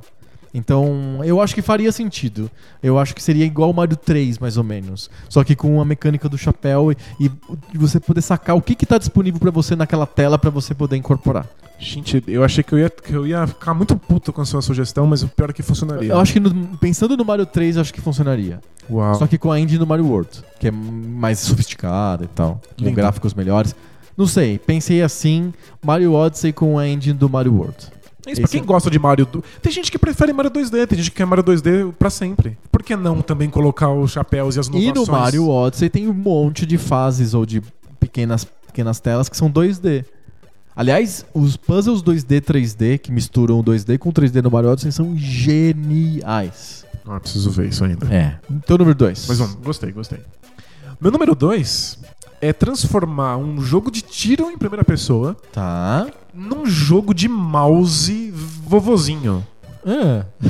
Tô curioso agora. Eu quero jogar Rainbow Six Tom Clancy's Rainbow Six. com o mouse controlando as minhas tropas, clicando. Vem você pra cá, vem você pra Ah, cá. como se fosse você- Lemmings. Exato. Como se fosse visto de cima. Olha, você taca a bomba de fumaça. É que o Lemmings é visto de lado, mas. Você entra aqui, você arromba essa porta, você por essa janela. É tipo uma mistura, é um híbrido entre Dune 2, Lemmings e Rainbow Six. Isso, eu quero um Dune 2 ou StarCraft, alguma coisa assim, que seja em tempo real, controlando só a minha unidade pra invadir esses lugares e salvar os sequestros ou sei lá o que seja. Muito legal, porque é muito legal, porque é, você está transformando um jogo que tem uma característica muito individual, porque é um jogo de primeira pessoa, certo? Certo? Então você só, você só vê um cara e, e a visão do ponto de vista dele, e um jogo de, de unidades, de muitas unidades. Então, e sabe o que seria legal? Porque grande parte da, da graça do Rainbow Six é que você tá jogando com outras pessoas. Sim. E cada um faz a sua função, né? Aham. E vai se conversando. E se a gente transformar o Rainbow Six desse de mouse Um jogo de tática em tempo real. em um jogo de tática com muitos grupos? Aham. Então eu sou o grupo alfa, você é o grupo beta e tem o grupo Ômega. gama, ômega. E aí a gente vai ter conversando, mas eu controlo meu grupo inteiro com o mouse e você controla o seu grupo inteiro com o mouse. E a gente Uhum. tem que se coordenar. Legal. legal. Muito legal. Eu, eu só quero jogar Rainbow Six e não gosto de jogo de tiro, é só isso. É, é, ah, você quer a tática, mas sem o tiro em primeira Eu pessoa. gosto da tática, eu gosto do tema, eu gosto dessa coisa de, de grupos que tem que. que são poucos, tem que invadir um lugar. Aham. E que, eu gosto da coordenação, eu gosto dessa parte do multiplayer que tem que ser coordenado e tem que se conversar. Mas eu não quero jogo de tiro que é uma bosta. Então você vai achar muito engraçado o meu número, pri- meu número um. Porque ele, tá- ele, tá, ele tá perto disso. Manda. Meu número um é você pegou um jogo que é meio individualzão, porque é um tiro em primeira pessoa, e transformou em uma coisa meio de grupo. Isso. Eu vou pegar um jogo de grupo e vou transformar em individual. O meu número um é a mistura de uma tórrida noite de amor louca entre o Arkham Asylum e Comandos. Então você só tem, você só controla o Batman e você tem que invadir um lugar fechado com thugs, com capangas distribuídos. Só que você vê isso do ponto de vista do comandos. Lá de cima, em isométrico. É, você, o Batman tem certos movimentos que você pode fazer, tem certas coisas que ele não enxerga, que ele enxerga. E você tem que ficar dominando e matando as pessoinhas. E, Com um milhão de. de- como se você for, como se fosse o, é como é. se fosse o comando só, só, só com o Green Beret, pensa. Mas aí não tem que coordenar um com o outro. Ah, talvez. Pode pôr o Robin aí? Pode, pode pôr o Robin, pode botar a Mulher Gato e o Alfred, sei lá, com ga- gadgets malucos e o Batmóvel e coisas desse tipo. É um jogo de tática em tempo real do Batman invadindo o Arkham Asylum. Nossa, parece legal mesmo. Você tem que fugir dos tiros, como se fosse o comando. Só que não é um jogo de ação, é um jogo. Não é um jogo de ação. Você vê um- isso todo de cima. É um jogo stealth com menos ação e mais tática. Você não queria fazer o point and click do Batman? Esse é muito. o jogo de tática do A Batman. gente tá fazendo tudo- qualquer gênero que a gente quiser agora é o jogo do A Batman. gente tem que fazer um, um pouco pixel só do Batman. Pró- Próximo jogo de esporte.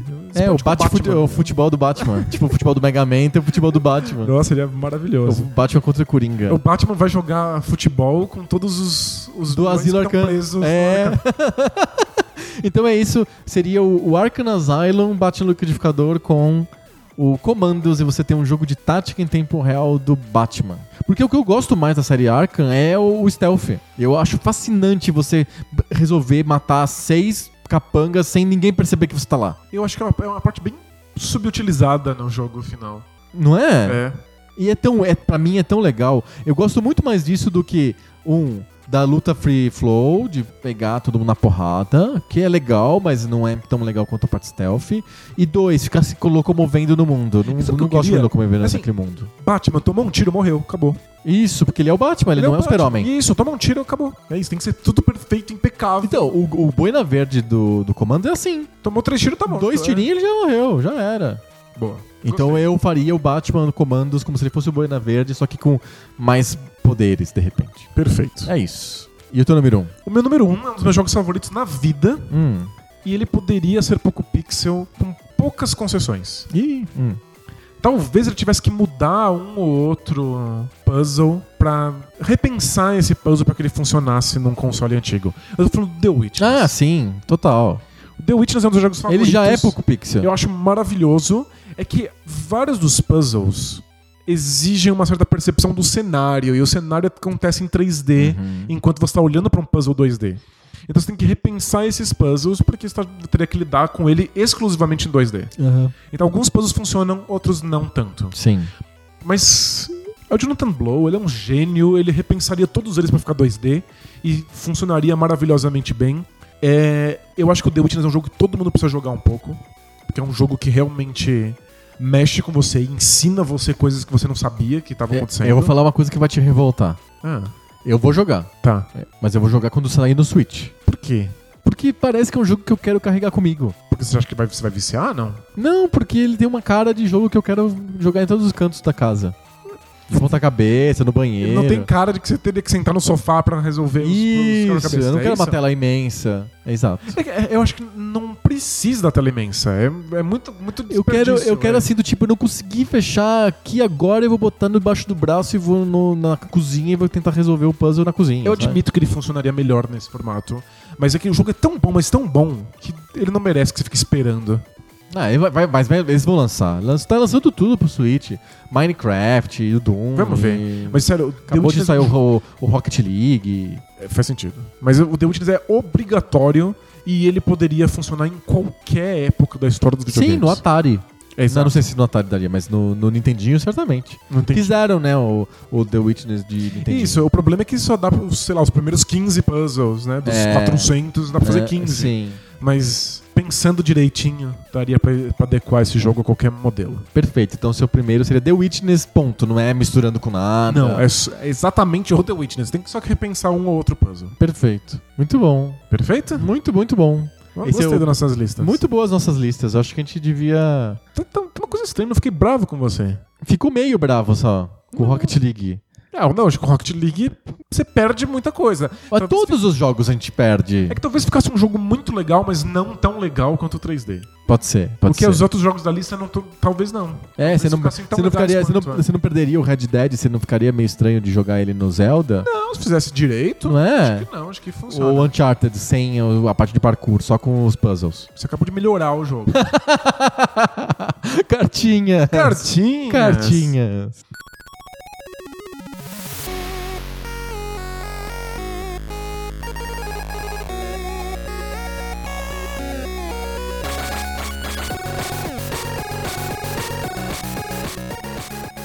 Cartinhas. Cartinhas. Cartinhas. Impressionante como o público, como os nossos ouvintes estão fissurados com a ideia dos jogos fantasia. Ah, é? Jogos que não existem. É, esse nosso high five de hoje vai gerar um monte de cartinha também, tenho certeza. Jogos que existem, perderam a graça, né? É, acho que é jogos que não Os que existem. não existem, é, o potencial é infinito. Vamos falar sobre jogos que não existem. E às vezes os jogos que não existem, existem. Por exemplo, o Rafael Salvaterra mandou pra gente dizendo que o jogo do Monty Python, que, a gente- que o, o Rodrigo Faleiros tinha falado pra gente numa cartinha que a gente leu no episódio anterior, existe. Já existe o jogo do Monty Python. É um jogo de PC de mais ou menos de 90, nonsense, que você tá jogando, de repente ele ac- acaba, parece que tu game over, e não é verdade, que não é game over coisa nenhuma, ele continua. Ai, que absurdo. E tem, tem- Então já existe o jogo do, do Monty Python. Ou seja, Circles. É um atestado da nossa total e incompleta incapacidade de sermos criativos. Exato. Ou é aquela regra da pornografia se aplicando aos videogames. Já existe. Pensou, já existe. Ótimo. Exato. O Felipe mandou uma cartinha dizendo a mesma coisa. Já existe o FPS 3D do Robocop.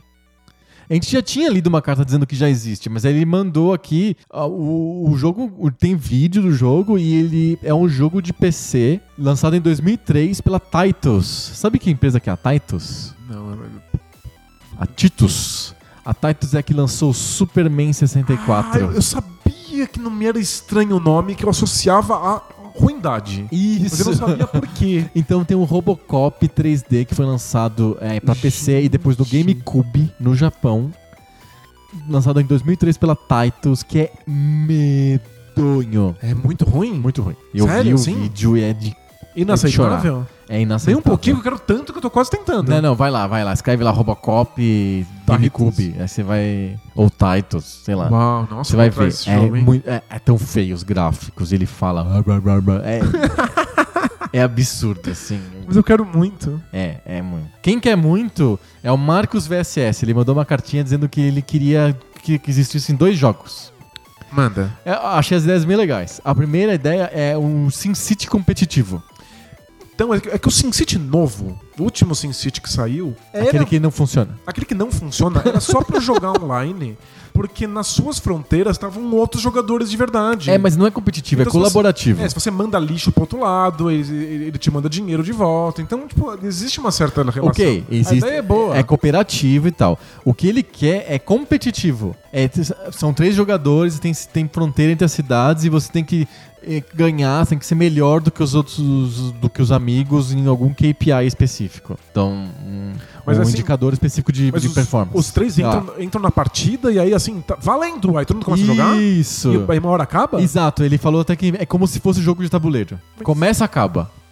Entendi, mas aí não dá pra em uma hora, em duas horas, fazer uma cidade desse SimCity. Não sei, talvez se tivesse que ser, talvez com desafios, não sei. Teria que bolar um me- mecan- mecanismo. Eu acho legal. Eu acho o conceito legal, mas ele é tricky mesmo de de desenvolver. É, o conceito é muito legal. Essa ideia de que você tá interagindo com outras cidades, com E, outros e- jogadores. não, e competindo. É muito legal. É bem interessante. Essa é a primeira ideia do Marcos VSS. A segunda a ideia dele é um jogo de estratégia em turnos, tipo Civilization, só que os não, não são com adversários, eles são com, com- Você tem que se juntar com os seus colegas para se defender de um inimigo em comum. Entendi. Agora é cooperativo. É tipo É, um Age of Empires a gente inverteu. Tinha um SimCity cooperativo, ele quer competitivo. Agora ele quer o, o Civilization que é com- competitivo, ele quer cooperativo. Contra um inimigo em comum que tá te invadindo. Sei lá, você se junta com outras civilizações pra se defender dos bárbaros, sei lá. Pô, funcionaria. Você acha que funcionaria? Funcionaria. Acho que vira um outro jogo, né? Vira outra É, to- coisa. Vira um tower defense tático, blá, mas, mas acho que funcionaria. Acho que sim. Acho que Tem muitas coisas que precisam ser mudadas no jogo pra ele funcionar dessa maneira. Aham. Porque, em geral, você se defender no, no Civilization, você fazer militar, é uma coisa que você não queria estar fazendo. Exato, Mas exato. você faz porque você tá com cagaço de Aham. do que pode acontecer. Agora, se você tem o apoio de outras pessoas pra fazer isso, talvez você Sabendo queira, que tem é. uma data que vai invadir o bárbaro, os bárbaros vão invadir é, a- o reino, sei lá. Aí você pode não ajudar, é porque os outros estão tão mais fortes. E tão... Não, não, mas, é, é- mas a ideia é que seja cooperativo mesmo. Tem mais cooperativo sempre assim, ah, se o cara fez um monte de, de unidades militares, por que, que eu vou fazer? Entendi. Você precisa repensar o modelo. É, é que a gente tá pensando muito no Civilization. tá? É, acho que a ideia é o modelo. O modelo é um jogo de, de estratégia em turnos cooperativo de Tower Defense. Legal. Só faltou botar futebol também. Futebol. Não, Com mas tiro. parece legal, eu, eu, eu topo. Legal, essas são as ideias do Marcos VSS. Mandem ideias de jogos fantasia pra gente que a gente vai lendo. Isso. E se você for milionário, faz algum desses jogos aí pra Isso, gente. produz. Exato. então nós temos os nossos jogos é, retrofuturistas, que são jogos atuais que a gente botou no Poco Pixel. E mandem sugestões do que vocês acham que deveriam ser também jogos atuais com estética Poco Pixel ou com mecânica Poco Pixel. E jogos fantasia. E, inclusive, se esses jogos que o Marcos VSS mandou já existirem, mande pra gente. Vai que já tem um Civilization competitivo.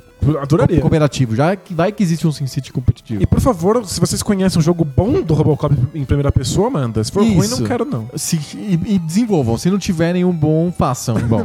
Por favor. é isso, fechamos. Fechamos? Mais um Poco Pixel. Esse aqui é o penúltimo Poco Pixel do ano. Semana que vem é o último Poco Pixel do ano. É o season finale. Ó, o season finale, que pressão. E eu não vou falar aqui que vai ser épico pra não criar expectativa. Mas vai ser épico. Mas vai ser épico. e a expectativa já foi criada. Já era. Por que você fez isso, né? Muito bom. Semana que vem a gente volta com mais papo novo. Sobre o videogame velho. Valeu! Tchau!